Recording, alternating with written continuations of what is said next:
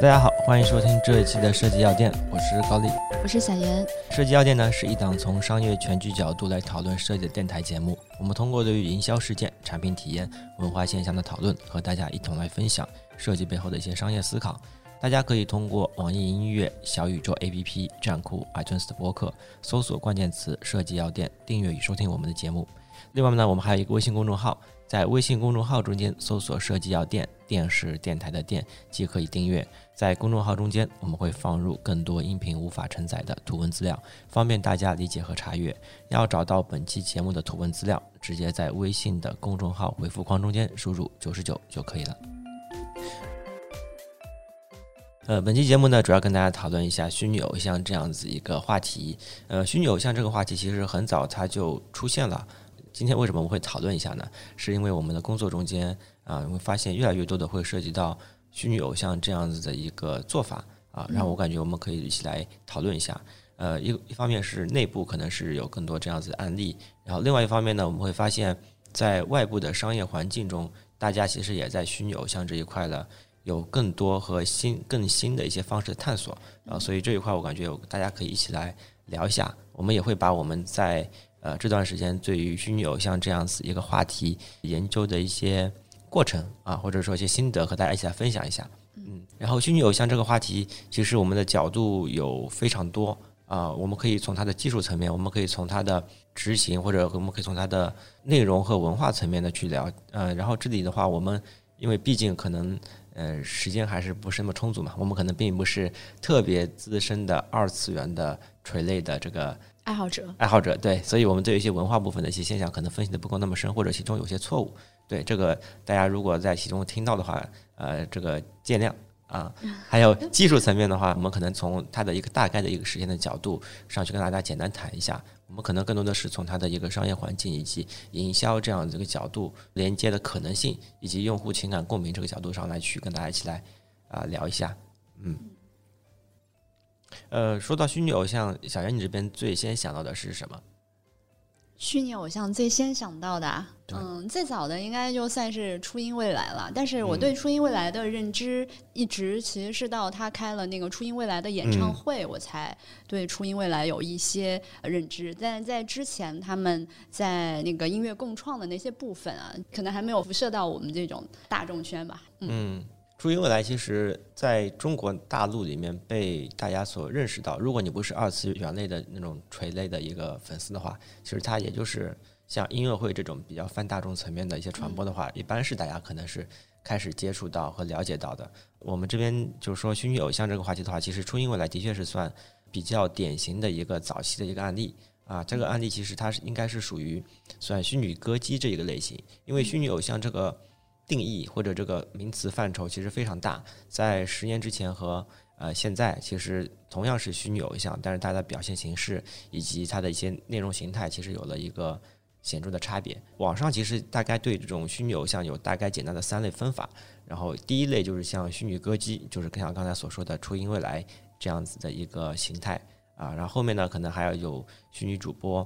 到后面还有虚拟网红这样子三个。呃，三种类型吧，啊，然后我们呢可能也会围绕这三种类型，然后对于每一种类型会跟大家去详细解读一下，啊，也不能叫解读，先详细来聊一下每一个类型它的背后的一个运行的一个机制，呃，它的一个情感动力点是怎样子的。我们就先来说初音未来吧。嗯，好。呃，初音未来它最早的时候其实是诞生在二零零七年，然后那个时候呢，其实雅马哈当时在出一款音源编辑的一个软件。啊，叫做啊 Vocaloid 的一个音源的一个软件。这个软件呢，你可以理解为是一个声源，也可以理解为是一个那种音色音色对音色库。然后呢，它带编辑功能，嗯，它你就可以像自己做音乐一样，你可以把那些旋律编出来，然后呢，以一个声音去播放。这个有这个软件的一个核心的一个作用。这个其实也还是算比较垂类的一个专业软件吧。当时它的那出的可能是一代，然后呢，初音未来其实是基于它的二代去做的开发，然后当时是一个叫做克里普敦的一个呃这个呃公司吧，它可能是以雅马哈的这个呃 Focaloid 的这个二的一个基础啊去开发的初音未来的这样子的一个产品。这里面其实大家现在听起来可能还会有点奇怪，为什么我要开发初音未来这个产品？因为它可能是个声源嘛，嗯，然后呢，那时候一般的早期其实是声源是没有跟这个虚拟偶像去做挂钩的，可能是日本日本的一个喜好吧，就他们可能会都想把它这种拟人化啊、卡通化呀，然后他就出现了一个拟人的一个形态去推送他们的这样子一个产品，所以他就把他这个声源去冠以了初音未来的这样子的一个形象去做一些推广。其实初音未来它并不是它的第一个呃以这个拟人化的一个形式去推广的，前面还有一些软件，只是初音未来可能是已经是叫做比较成功的一个案例啊。这个时候就有了这个初音未来的这样子的一个就是软件啊，就是说软件的可能核心粉丝可能还会有点抵触，嗯，但其实不是软件，我说的只是早期啊。它早期的最成立的动机呢，它可能是一个呃功能性的一个软件。说到这个的时候呢，其实大家可以呃分为三方面去看待这个问题。一方面是我们的粉丝用户，然后另外一方面呢是一些呃专业的制作者，因为软件嘛肯定是有是有给那些专业制作人去制作的。然后另外一方面就是从这个公司这个 IP 的 owner 的一个公司去看待这个事情。所以呢，后面我可能也会分为这三个角度，大家一起来去大家去看一下啊，在不同的嗯纬度啊立场、不同的人群下面，他们是如何去看待初音未来，让他们又是如何的去能够把他们有机的组织起来，最终成就了初音未来在当时那个年代下面的一个火爆的一个情况。呃，如果我不不做这期节目的话，我可能也不会去做那么多深入的研究啊。我可能得到的认知，也就是它好像是在很多地方都是以一些音乐的形式，呃，比如说 VR 音乐会啊，或者说一些一些内容啊、一些歌啊，对吧？去做一些触达。我当时还会有点奇怪，哎，怎么全是歌？呃，因为我当时其实对他以为可能是一个 IP 形象的一个认知嘛。我说，哎，那你动画片有没有？好像好像没有。那好像看到了很多同人画啊，那那是很正常，对吧？但你动画片没有，怎么全是歌？就是有这样的一个印象。嗯，所以这是我当时对用户层面的一个呃第一印象的认知吧。当然后面你随着认他的认知或者说了解越来越多了之后，你会发现他其实还是有一些基本的一些人设的一些代入的。呃，我们再回到头来就是。它其实一开始是一款软件，那这款软件又是如何把这三者能够有机的去结合起来呢？呃，这就说到了当时的一个环境的一个问题。其实，在那时候的日本，一方面是他们的二次元的文化其实是比较发达的，然后他们的一些，嗯，怎么说呢？专业作者当然也是非常优秀的，像早期的呃一些音乐制作人，想初音推广初音未来一些 PGC 的一些核心的发布者，他们其实都是非常专业的音乐制作人。呃，其中呢，其中呢就有一个叫做 Ryo 的一个音乐人，R Y O 的一个音乐人，那，他呢可能对于他自己的音色啊，或者说对于他出镜可能会感觉到呃不是非常自信，或者说不是 不不是非常满意吧。反正他可能一开始并不是以自己的唱的形式、自己的人声的形式去做他的歌曲的演绎的，但是他他有编曲的能力啊，然后所以他做了很多这样的一些尝试。他突然发现，哎，还有这样子一款软件能够去帮他去把他。做的谱子去能够把它去呃演奏出来啊，那就那就还不错嘛。而且它的音色可能也会带有呃比较显著的，就是至少跟人生领域可能是完全不一样的维度的一些可能性。所以他在一开始的时候就是以呃初音未来这个去做了很多的内容的开发，他也被称为叫做让初音未来成为公主殿下的那个男人。因为他有一首歌，就是叫做《公主殿下的什么什么》，所以我们可以看到早期初音未来的一些人设。一方面，他可能是呃和我们的这些核心的这些 PGC 这些非常专业的内容制作者里面的一些内容，其实是有一些相互影响的。他们其实也影响到了初音未来的一些早期的一些人设的一个定位。然后呢，Row 这边其实他是个音乐人嘛，然后他做了很多这样的专辑音乐啊，非常好听。然后他呃还结合了一些画师的资源，因为他可能还要封面的嘛。他一开始的时候好像就是早期截了一张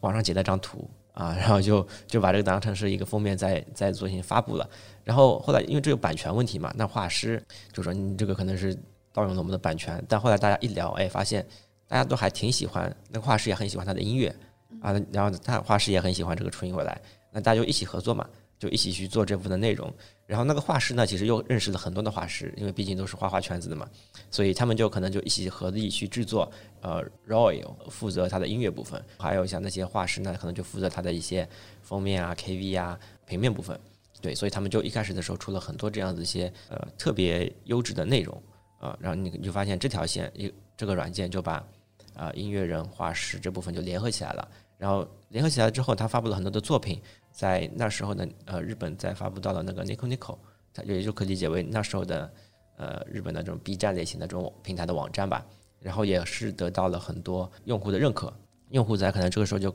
开始认知到了啊，还有初音未来这样子一个就是这样子优质的一些内容。当然，除了 Royal，当时还有很多像米津玄师等等，现在听起来可能是殿堂级的音乐人。嗯，他们早期也有不少作品都是通过初音未来来被用户认识和熟悉的。呃，这个时候可能还要再聊一下那个时候对于这个内容的一个认知。二零零七年，其实移动时代并不是特别发达，在 PC 时代里面，像这种音乐其实是一个比较优质的内容载体。呃，音乐一方面它有绘画，你可以大概看到这个封面是怎么样子。然后它有很多的丰富的歌词，你可以通过它的歌词就大概了解到它的一个呃世界观啊故事，然后再再配上它这个旋律，其实你可以非常立体的感受到呃这个 IP 或者这个人设的一个打造，或者这个故事在做底在说什么。所以在那个 PC 时代或者移动时代还不是特别发达的时候，像这种音乐其实是一个非常重要的一个娱乐的一个载体。然后这个时候你会发现，呃，很多这种优质的呃 PGC 的这种作者加入进来一起去创作了之后，内容还是比较优质嘛，所以一下子就吸引了很多的粉丝，而且他的形象也比较也比较符合年轻人的一些喜好嘛。这时候就有很很多的这个追随者，让他们可能去一起去研究，或者说一起去呃加入进来，一起去丰富初音未来这边的嗯更多的故事啊，以及相互成就，就大概是这样子的一个形态，然后。这是一条线，就是专业制作者和我们的粉丝，他们大概是如何去连接起来的。然后另外一方面呢，是关于公司这条线。公司这条线 f o c l o i d 的这个软件啊，有了初音未来这个加持之后，你会发现这个软件一下子就就是破圈了，可以理解为，因为毕竟是个专业垂直向的软件。根据以往以往的体量来说，它可能是比较小的一个范畴，但是现在这个体量一下子就已经是扩到了一个大众圈子的一个层面。然后另外一个呢是关于克里普顿这个，呃，它是基于那个雅马哈那个软件去开发的这个 IP 形象嘛，所以它其实是呃有两条路可以走，一方面是要兼顾它的专业性啊，它的专业的易用性啊可以用啊，然后一方面呢，它也看到了 IP 开发这一块的一些可能性，以及结合当时的一些市场的反馈，它其实也是比较开放的去接受了大家去共创的这样子一个形式，因为毕竟。那个时候，它可能还并不是像那种大厂。我们现在可能去评估初音未来的影响力，可能说，哎，它是不是一个大厂推出来的？那其实它不是，它可能只是一个，呃，一个一个一个小型公司、中型公司这样的形式，再结合了当时的一些热度，然后去做了一些灵活的一些布置，才让它有了今天的一个情况。对，那时候他们其实是没有那么多的资源去持续的去给初音未来去产生这么多内容的，相比于这些。专业的音乐工作者来说，所以他以一个比较开放的一个形式，去把大家的这些资源建了个平台，那个叫平台叫做 P I A P R O，呃，这样子一个平台，让大家可以去分享和上传自己的一些呃音乐作品。当然，初音未来可能是其中的一个，里面其实还有很多其他的一些，你可以理解为 IP，或者说这样形象的一些内容都可以在上面上传。所以这个地方其实也是。比较核心啊，或者说大家一起去粉丝交流，去了解一些资讯的一些地方。然后呢，嗯，光有平台可能还不够，因为毕竟要共创嘛。然后这个共创呢，其实又会涉及到一定的法律的一个问题。你说我去开发的你这个样子一个产品，我是不是要受到一些法律的一些风险？然后我我是发还是不发呢？我发了之后，好像就会有侵权的这种可能。然后呃，那个克利普顿呢，其实它也是呃，除了建了这个平台之后，它其实还发布了一个。叫做 PLC 的一个免责条例，P 就是刚才那个平台叫做 PIARO，什么 Character License 的这样的一个形式的一个呃免责条例，它在告诉你在这个平台上面的这些角色的一些呃使用规则，然后它其实是让大家建立的很多的免责情况下，如果你是什么呃无商用的怎么说，你可以免费的什么使用，然后就是让大家能够没有负担的去。制作它的一些同人上的内容啊，然后呢，如果你的作品被官方看上了，或者认为这个东西很好，官方还会付一笔钱去把你这个版权买下来，就是你这个东西可能还是你的。然后他如果官方要使用的话，他会以会支付一定的报酬的形式去把你这个产品去买下来，用作他的一些商用。所以这个就形成了一个比较鼓励内容创作为核心的这样子的一个业态吧。然后让大家可以持续的在初音未来这样子的一个嗯形象内容这个框架下面去做它的一些呃核心的内容开发。所以这个就是一方面就是为什么从我们外人的角度上来说，好像看到了很多这种音乐向的一些作品的一个原因。然后另外呢，就是它早期的这些内容是如何去产出的。它显然不是通过一个大公司砸钱这种办法去把它这些内容去生产出来的，因为当时他们也没有这个财力啊，而是有很多热爱这个初音未来这样子一个形象，然后也是有很多热情的这些粉丝呃专业用户，然后去共建的这样子的一个环境。嗯我看到 B 站上面有一段关于粉丝群体描写的一个专访，到时候可能会把我们这个视频贴在我们的公众号里面啊。然后我们这期节目里面涉及到的所有的图文资料啊，以及呃大概的一些介绍，我们都会放在我们的微信公众号的设计药店的九十九期的节目里面，大家可以直接在微信公众号中间直接查看，会更方便的去理解。所以说到刚才这个 B 站里面这个一个采访的一个视频啊，你你可以发现。我简单看了一下，其实发现大家其实都是以一个非常简单和就是一个纯洁的一个动机在做这部分的开发。我我这边举一个其中的一个例子，他采访的是一个中国的一个初音未来的一个怎么说专业制作者，当然他们其实是叫自发的去，也不叫自发吧，可能是呃自己组织团队，自己去呃构建起了一个他们的一个什么生多少周年的一个生日季，那可能要去做一些宣传 PV，然后还有一些。绘画主 KV 什么什么这种模式，其实我们从我们推广的角度来说，做个项目很正常，对吧？但是我们做一个项目的话，你说一个 PV 那不得几百万？你去如果外面去找这种人去绘画的话，那可能超要几百万的。那他其实就是，但是他可能也是公司。然后我看到他是自己做了差不多二十多天，自己一步一步画，跟大家去讨论分镜，这里面如何去呈现，如何去能够把这个内容去很好的展现出来。我看到了很多像这样子的一些，就是。真的是用爱发电的，对对，就是以一个非常简单的一个就是信念，可能去去做这部分的一些内容的人，在里面去投身进去了啊，才有了它后面现在这样子的一个呃发展的状态。这个大概就是虚拟歌姬这一个模式下面就比较典型的初音未来呃运行的一个模式吧，嗯。然后机制里其实还有一些内容可以跟大家一起来讨论一下，呃，我们刚才其实看到了它的一个从诞生。到后面的这个火爆这样子的一个变化，从我们的上面的分析上面，基本上可以看出是好像是只要开拓的一个共创的一个形态，好像就能够把它这个 IP 形象能够广泛的去动员起来，然后可能会有这样的一些结论。这边其实想跟大家一起讨论的就是，你认为在现在这个时代下面，我们如果之后以这样的形式去推广我们的 IP 产品，这个东西是可以复制的吗？嗯。我觉得有两方面嘛，一方面是一个官方平台的机制，这个机制是不是能够平衡大家的热爱啊和大家努力一个回报？嗯嗯，这这是官方的一个机制。第二个就是平台或者这个软件它的门槛，就是如果你太高，那能够参与的人就少；但是如果你太低，那它对于作品的专业度好像嗯又过于开放。嗯嗯，所以需要在这样的一个平衡里面去走。然后，另外，我觉得在日本，因为他们是在一个，比如说二零零七年啊，就他们是在一个经济发展之后的萧条期，就大家不不可能是在一个奔波向上的时间，就是有钱去捞钱的那个时间，而是说他在往下走的时候，大家会空余出更多的这个时间，可以放在更多这种娱乐和创作上。嗯嗯，所以我觉得正好是在日本的那个时期。那中国其实现在慢慢开始更接近日本那个阶段，因为我们在一八年之后蓬勃向上之后放缓的这个时间，在之后的一段时间，我觉得应该会有一些类似的这种创作的时间和空间给到更多的人。这个我觉得就看这个土壤了。对，这边比较呃重要的一个，其实它的一个时间的一个一个问题，因为在呃二零零七年的日本嘛。呃，倒不是说它的经济或者是上升还是下降，呃，在那个时候，我们就从传播和或者内容那个维度上面来说，这种内容其实也是比较稀缺的。嗯，所以在那个时候，我认为啊，就是它能够以它这样的形式，能够去动员到开发者啊，可理解为就是那些优秀的内容工作者，一方面他自己有这个软件能力，呃，解决他们的一些诉求嘛。另外一方面呢，大家对这种内容其实也是比较稀缺的。但是在现在这个环境下面，特别是移动环境下面。大家内容可能已经非常丰富了。是的，对，其实就很难 产生让这个循环一开始再能够正向滚动下去的第二步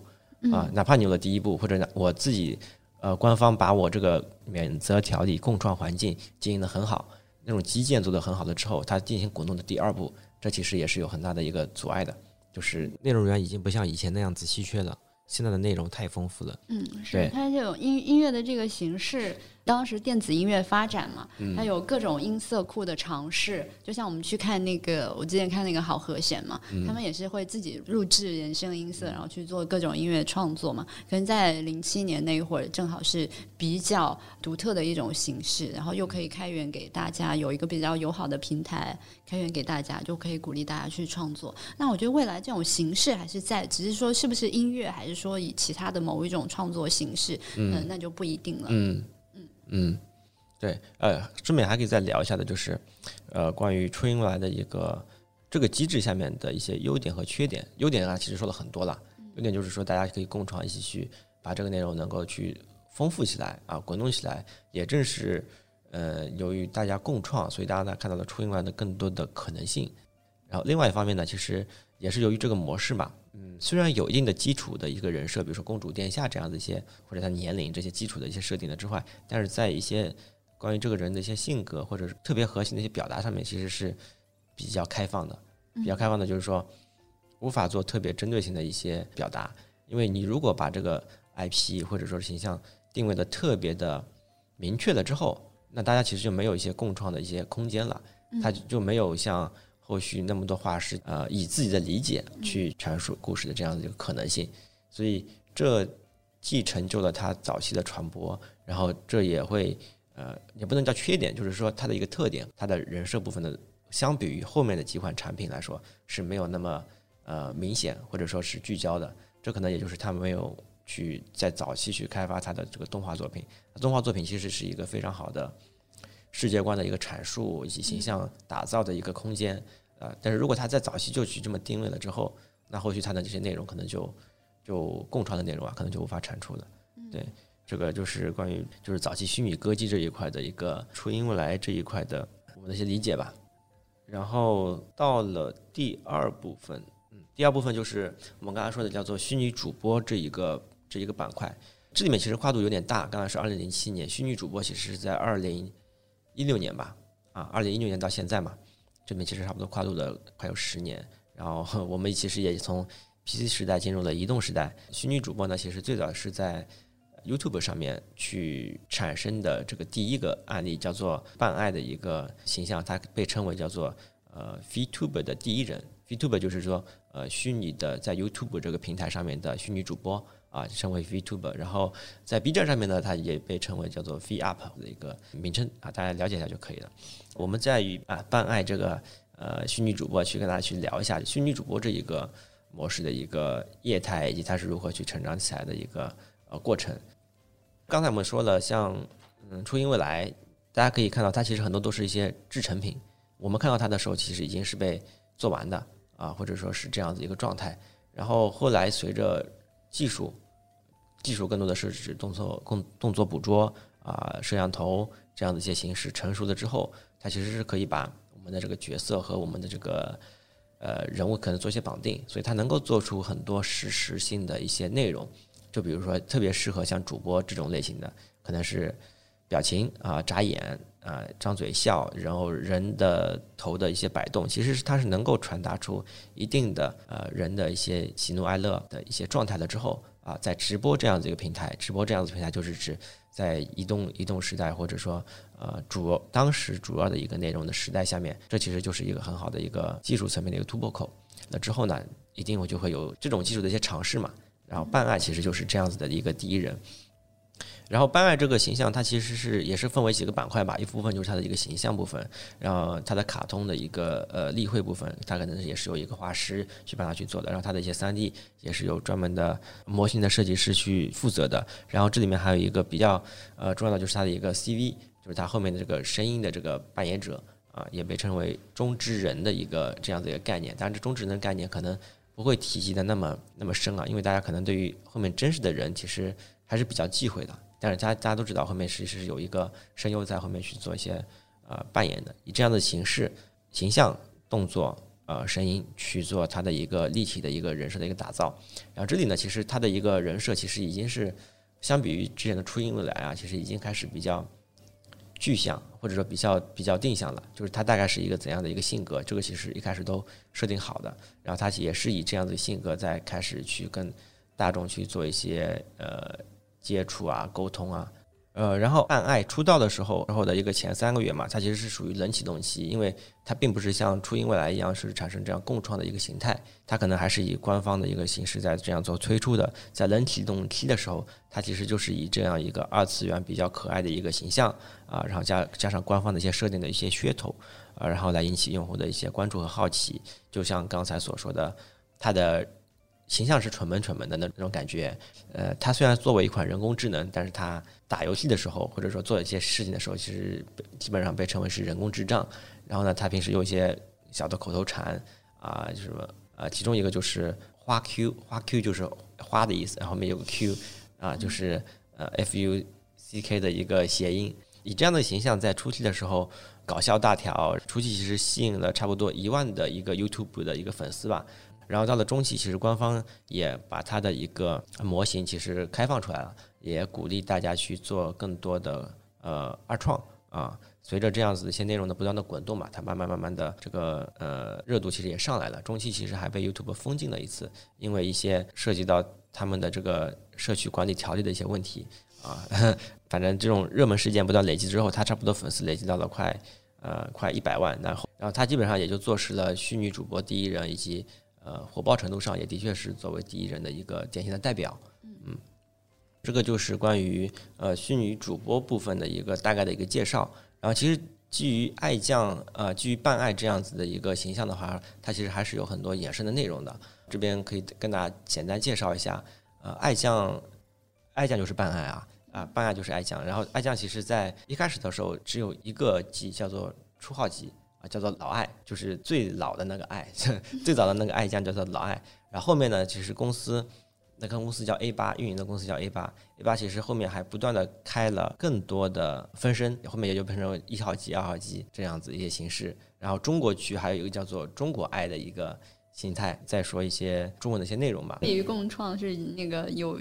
有规则性的有限扩张是吗？呃，对，它其实可能是更加丰。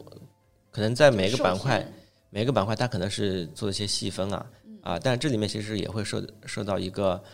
呃粉丝认可度的一个问题，嗯，那我们怎么去理解我们的粉丝对于这个形象的一个喜爱？我们喜欢的到底是他的一个形象呢，还是说他背后的这样子一个人设性格？那如果我们是喜欢他的一些人设和性格的话，那二号机和三号机它又是一个怎样的存在呢？我觉得他应该就是进入每个不同的国家，因为他毕竟要翻译成不同的语言嘛。不，它它并不是给每个国家去设一个，他的意，他现在其实是，比如说日语，那可能是一二三号机可能都在这儿，嗯，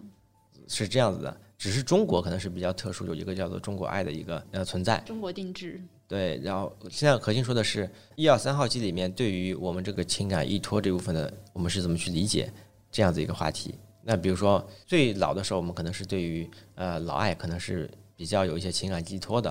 啊。那后面来了二号机、三号机，而且大家其实发现后面二号机和三号机的这个这个中之人其实是不一样的。那这里面嗯，大家就可能就会有一定的这种抵触的成分啊。这里面其实，在当时这个呃爱将的这个运营里面，其实也是一个比较大的一个风波。由于官方啊，他说我们之前的种植人可能是怎怎么样，可能无法无法控制，或者说是一些呃某些达成不了共识吧。对，所以他可能是做了很多的呃保险，或者说是一些延伸。毕竟后面是真人。对，后面其实他也做了这样子一个不这样子一个形态嘛。但是用户其实起到了很大的反弹，大家其实都那时候还引起了一个就是退订的一个呃小高潮，就是粉丝就是呼吁抵制我们的这个官方的这个。什么二号机啊、三号机啊这样子一些呃形态啊，因为粉丝可能认为我可能更多的还是喜欢于以前的这样子一个状态，也不能直接指向是后面的一个声优啊，其实是一个这样的一个组合起来的一个状态。然后这里面其实就可以引申出一个话题，在这个时代下面的虚拟偶像，它的一个核心的这个寄托的点到底是什么？呃，如果是按照公司这个运营模式的话，好像可以理解为形象是它的一个核心的一个关键点。我们只要把这个形象去做不断的复制，那后面的人其实是可以被替换掉的。它后面这个人的声音可能是有点变化的，当然这个性格其实也是有点变化的啊。但是呢，大的调性其实还可能还是围绕着他那个叫做一开始所做的人设，就是比较纯文的这样对这样的一个纯文在做内容，呃，但是你会发现，好像用户吃的他们其实并不是这一套啊，用户吃的其实不是不再是一个你官方的一个人设是怎么怎么样，用户其实接受的是一个一个形象加上背后一个中职人的一个性格，其实慢慢的开始取代掉。呃，比较官方的一个形象的一个一个结构了，所以我认为这个事件里面的矛盾最核心的在于大家对于这个东西的一个呃认知是不一样的。用户其实已经把他后面的这种观念关联到了后面的这个中职人的一个状态，但是官方可能还没有认识到这一步啊，这里就会产生到后面的这些运营层面的这种分歧和矛盾，也就导致了它后面这个数据的一个就是下滑嗯。其实官方也挺矛盾的。就是他想拓展这个业务嘛，嗯，毕竟绑定同一个人，他们未来会有很多不稳定因素，嗯，那他们想绑定多个人，但是呢又不想让，比如说这个品牌，一个是叫爱将，一个 B 将，一个 C 将，哈，嗯，假假设他又又不想说，就是去拓展更多的这个名字和记忆点，让大家去呃分散嘛，又想把它集中在爱将这个身上，所以才会产生这样的问题。官方其实挺矛盾的。理论上来说，他应该通过再造一个方式，他可能认为这个再造一个方式的话成本太大了，对，所以他可能是希望能够有些继承嘛，对，就把它集中在这个爱将身上。对，资本的逻辑上来说，这可能也没什么问题，以及这些风险可能也的确存在。但是对于我们的粉丝来说，对于我们的情感寄托来说，你这么做的话就有点就是不能接受嘛，啊，这是就是大大家其实初期的一个就是预期是不一样的，对吧？我一开始。对这个东西投入了我的个人感情了，让它现在变成了你的资本的一部分，那这个其实就是大家预期的不不对等嘛。对，毕竟人的表演其实虽然说它的设定都是一样，其实人对人性格之间的洞察还是很敏锐。而且这个人一旦变了之后，他的这个一些性格，其实大家其实也发现了啊。虽然他们的声音可能都差不多，或者有有点小差别。所以这里面就要讨论的一个，如果我们认为现在的虚拟主播这一块的一个寄托，它其实已经不像是之前，比如说像初音未来，初音未来可以理解为叫做专业制作者下面引起的一些共创或者一些粉丝一些啊自我实现这样的一个角度上面去去理解的话，那这个虚拟主播这一块的动机其实并不是这样子，它其实更多的是在于这个虚拟主播给你带来的一些情感陪伴啊这样子的一些。情感部分的一些寄托，我们理解到这一个层面的话，其实就可以理解到，大家可能为什么会沉迷于虚拟主播啊，或者说呃认可这个虚拟主播，官方理解为啊，我可能只是因为他的形象可爱、Q 和一些简单的一些官方人设而去做的一些简单的喜欢的话，这个其实是站不长远的，因为你这个人设也没有那么真实，或者也没有那么就是 Q 到一个什么样的程度嘛。我我在其他的工具里面去捏的脸，可能也比你这个捏的可能还不差。但相比于这个外表下面，大家对于二次元的一个认可，更多的是在于他们在这么多时间里面，他们的一些真实的性格，然后对他们造成的一些情感情感上的一些羁绊羁绊啊，对啊，当然这个可能会和这个人设也会有一定的关系。就比如说，大家可能在平时的一些工作、生活啊，什么家庭里面，呃，受到了这种三次元真实社会的一些毒打了之后，在晚上去打开一个。虚拟的比较美好像的这种二次元的一些内容，大家其实是会产生一个向往，比较倾向于，我认为这种其实才是正确的。我可能是比较倾向于这样子的人，可能在这个时候能够多陪我一会儿，多跟他去聊一聊，这其实也成为了我的一个就是寄托吧。嗯，对，呃，这个寄托呢，可能是他们一开始的一个看下去的动力，然后随着。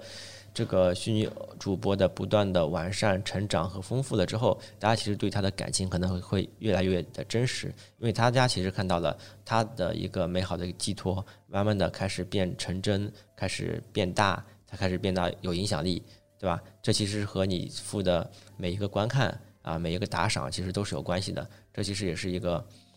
比较正向的一个一个反馈嘛。我我也在其中出了一份力，我为我的一个。呃理想的一个生活或者理想的一个状态，我认为的世界应该是怎样的，或者我认为的沟通的方式应该是怎样子的一个方式去做了一份自己的表达，这也是我们对于现实残酷的一种反抗方式。所以他会有很多这样的一个情感的一个寄托，所以他这些东西其实都是关联到了呃形象背后。包括这个人的一些性格，其实都是有比较明显的关联的。但随着这个核心的这个中指人被替换了之后，这部分其实是会有一部分的损失。啊，说到这个点的时候，其实我们就要关心一下我们的主题啊。我们毕竟是还是设计类节目，啊，除了简单了解一下这个虚拟偶像背后的一些发展和现象了之后，其实我们更多的看到这些现象背后，其实，嗯，它的核心的动力其实是在于，呃，不同阶段大家对于这个虚拟偶像的不同的一个诉求。那我们怎么去做我们的虚拟偶像呢？这个里面其实就关系到，它是不是只要做好你一个形象，或者做到一个共创啊，还是要做到一些怎样的一些内容，才能够影响到你这个后续这个产品，或者是这个虚拟偶像的一个不断的去跟你的用户去建立连接的这样可能啊？所以这个其实我们是能够通过我们对于这些现象的理解啊，去制定出你后续对于这个虚拟偶像或者虚拟形象的开发部分的一个计划的。对，这个其实也是我们聊这期节目的一个主要的动力啊。这个可能稍微扯得有点远啊。我们再回归到我们的这个主题，呃，刚才我们说到的第二趴是关于虚拟偶像这一块的一个，呃，就虚拟主播这一块的一个内容。然后爱酱其实是我刚才只说了他是第一人嘛，然后你你会发现他是二零二零一六年到现在二零二零年这块市场其实已经变得非常大了，这里面差不多可能有几千个这样虚拟主播，然后你也可以看到其中的不断的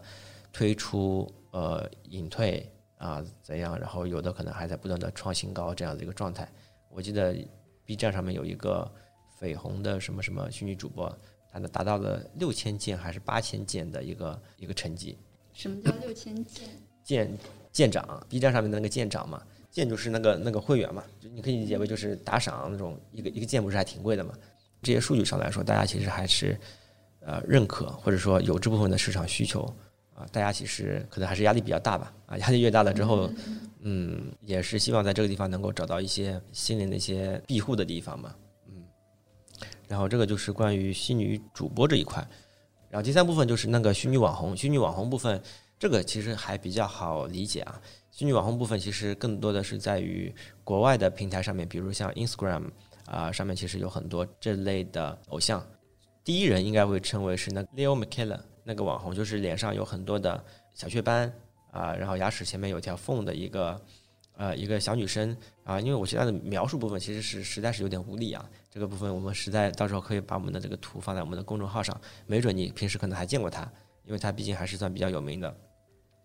然后这个虚拟网红这一部分呢，国外的做法一般都是呃做的是超写实系的。因为前面我们说的虚拟主播其实还是二次元卡通偏抽象的嘛，这个虚拟网红部分他们做的就是真的跟照片一模一样，啊，一个是发源日系，一个发源美系。对，那个而且除了照片一模一样，它的视频其实也可以理解为是高精度 CG 级别的啊，就是感觉很像是一个那种动画电影里面那种那种级别的真实了已经啊，所以这部分对于它的制作要求其实还是。比较高的，然后那 Leo McKellen 那个其实是在 Ins 上面有个账号，他在不断的在上面会分享一些他的一些生活的状态，跟朋友喝个下午茶啊，去去做了什么，然后他们的主要的镜头语言其实也是以展现自我真实这样子一些方式去做展现的，然后就从他的一些形象设定嘛，大家其实也可以看到。相比于东方的比较偏向于完美可爱，他们其实西方可能更加倾向于这种缺憾的真实的美是比较真实的，所以有很多雀斑啊，牙齿比较缝这样的一个形态。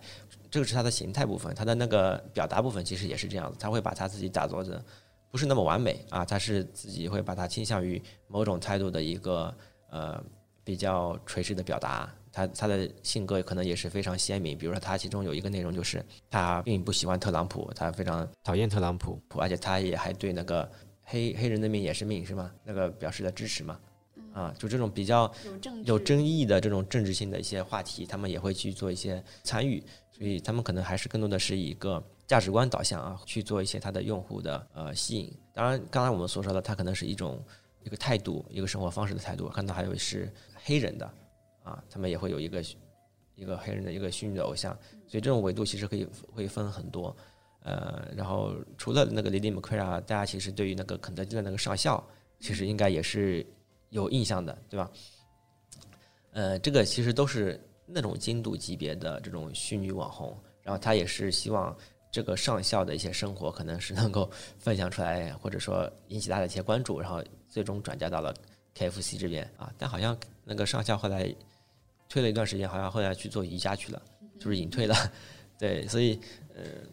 可能先因因为更新量还挺大的，估计，然后呢，对于这个人设的定位和后面的商业模模式还没有思考的很清晰的时候，先让他去瑜伽去了。对，所以哪怕他结尾嘛，他结尾的也还挺挺符合他人设的吧，他不会很生硬的，就是说我这个暂时就不更新了什么，他就说我现在暂时是休息一段时间。第三部分这个就比较好理解了，应该就能够想象出来，它可能是比较偏真实，各种。呃，性格维度去做一些垂类的一些细分，然后也正是由于他的这种呃性格、世界观、价值观，然后去做各种同类的品牌联名的一些活动，吸引到各自的品牌，然后吸引到对应的人群，呃，这个模式应该是比较清晰的。当然，刚才我们分了虚拟歌姬、虚拟主播、虚拟网红之外，其实还有很多处于中间地带的，就比如说像米哈游出的那个鹿鸣，那他其实也还没有做主播，那他也不是那么真实。呃，它还也不能算到虚拟主播这个板块嘛？他现在只是一个桌面保护程序，当然它出了很多的短视频啊，在那边做跳舞跳舞的状态的小视频。这个其实，呃，其实还是有很多这种中间地带，因为他们的后面的商业的模式可能还没能完全走通，所以暂时还无法归纳的。顺便也说一下米米哈游的那个路名，其实你会发现这部分的市场真的就是呃非常的大。我记得路明出的每一个视频差不多都要到。B 站上面都要到两百万、三百万朝上，有的还要到一千多万。如果你是个头部产品，你花钱去砸资源，那肯定是没什么问题，可能这种数据都能做得出来。但是对于一个这种级别，纯粹靠自发去产生观看或者这种话题的影响能力，这种制作话题的能力上面来说的话，你这个内容的后面的商业价值其实非常大的。呃，陆明其实出了一段时间了吧，差不多十六月的时候出的，然后在十二月的时候，呃，那个米哈游他们又出了一个男性角色，啊。也是等同于陆明的，叫做呃陆离。然后陆离，我看了一下，他是在十二月十八号，然后他就已经有了他的第一个视频，在没有任何推广，他也没有在陆明的那个视频里面去做引流嘛，他就已经出现了差不多一百八十八万的 B 站播放啊，我感觉这个其实已经是，就是已经算是比较破圈的了吧啊，一百八十八万。在第一天没有做任何商业的一些引导的情况下，而且它现在可能只是一个虚拟桌面的软件嘛。但是如果它在现在有了这么多关注量，以及呃有这么多的用户对它的追随了之后，它后续其实可以很简单的就布局到它后续的一些产品里面啊，包括米哈游的这些这些呃产品里面，不管是从它的运营还是从从它的内容上面来说，它其实都可以给他们的产品带来很大的这个影响力，嗯。今天我们说这么多呢，还是主要想希望我们通过对于呃现在市面上的虚拟偶像的打造的模式，能够看到它后面的一些运行的一些机制，然后最终去指导到我们如何去给我们这个虚拟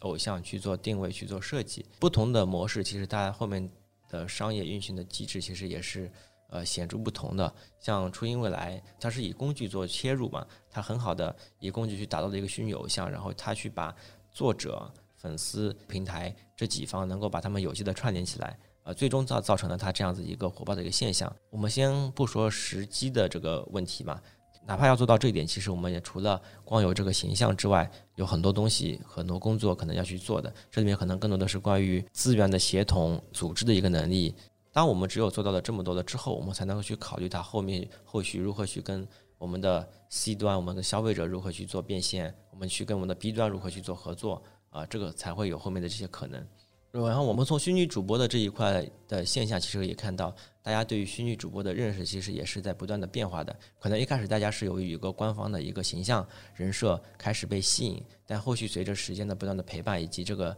人物性格的不断的丰富，大家对于这个人物所产生的一些情感的依托，可能才是这个产品所能够不断的去被大家所认同和感觉到你，它是你生活一部分陪伴的一个的一个核心的一个动力。那后续如果是以这个导向去看的话，陪伴的频次、陪伴的这些内容，以及它的这个对于它这种理想的这个实现和寄托，可能是我们以后内容的一个核心的一些方向。以这方面去更新的话，可能才能去跟用户去产生更多的一些共鸣和连接。然后从以上的例子，其实我们也可以看到，呃，我们其实很难得到一个通用性的标准答案。就比如说，我们从初音未来里面看到的共创，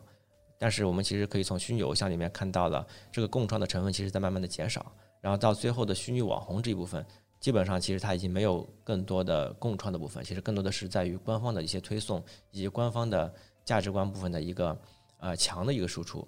呃，所以对于不同的产品来说，它可能。走的这种路线以及走的打法也是完全不同，我们已经很难得到一个就是简单的标准答案。其实更多的是在于取决于我们这个虚拟偶像的一个定位，你有怎样的资源，你准备以怎样的一种方式去做切入，后续我们才能够选择我们是以怎样的一些方式再去做后面的一些布局。那本期节目就是这样。呃，由于文章中间涉及到比较多的二次元的垂类的内容啊，中间如果有一些过失或者错误，也欢迎大家通过留言的方式来告诉我们。欢迎大家订阅与收听我们的节目。我们的节目可以在网易音乐、iTunes 上面的播客、呃站酷、小宇宙 APP 上面直接搜索“设计药店”电视电台的店来订阅与收听我们的节目。呃，大家也可以通过我们的微信公众账号“设计药店”，同样电视电台的店来订阅我们节目的图文详情版。好的，那本期节目就这样，拜拜。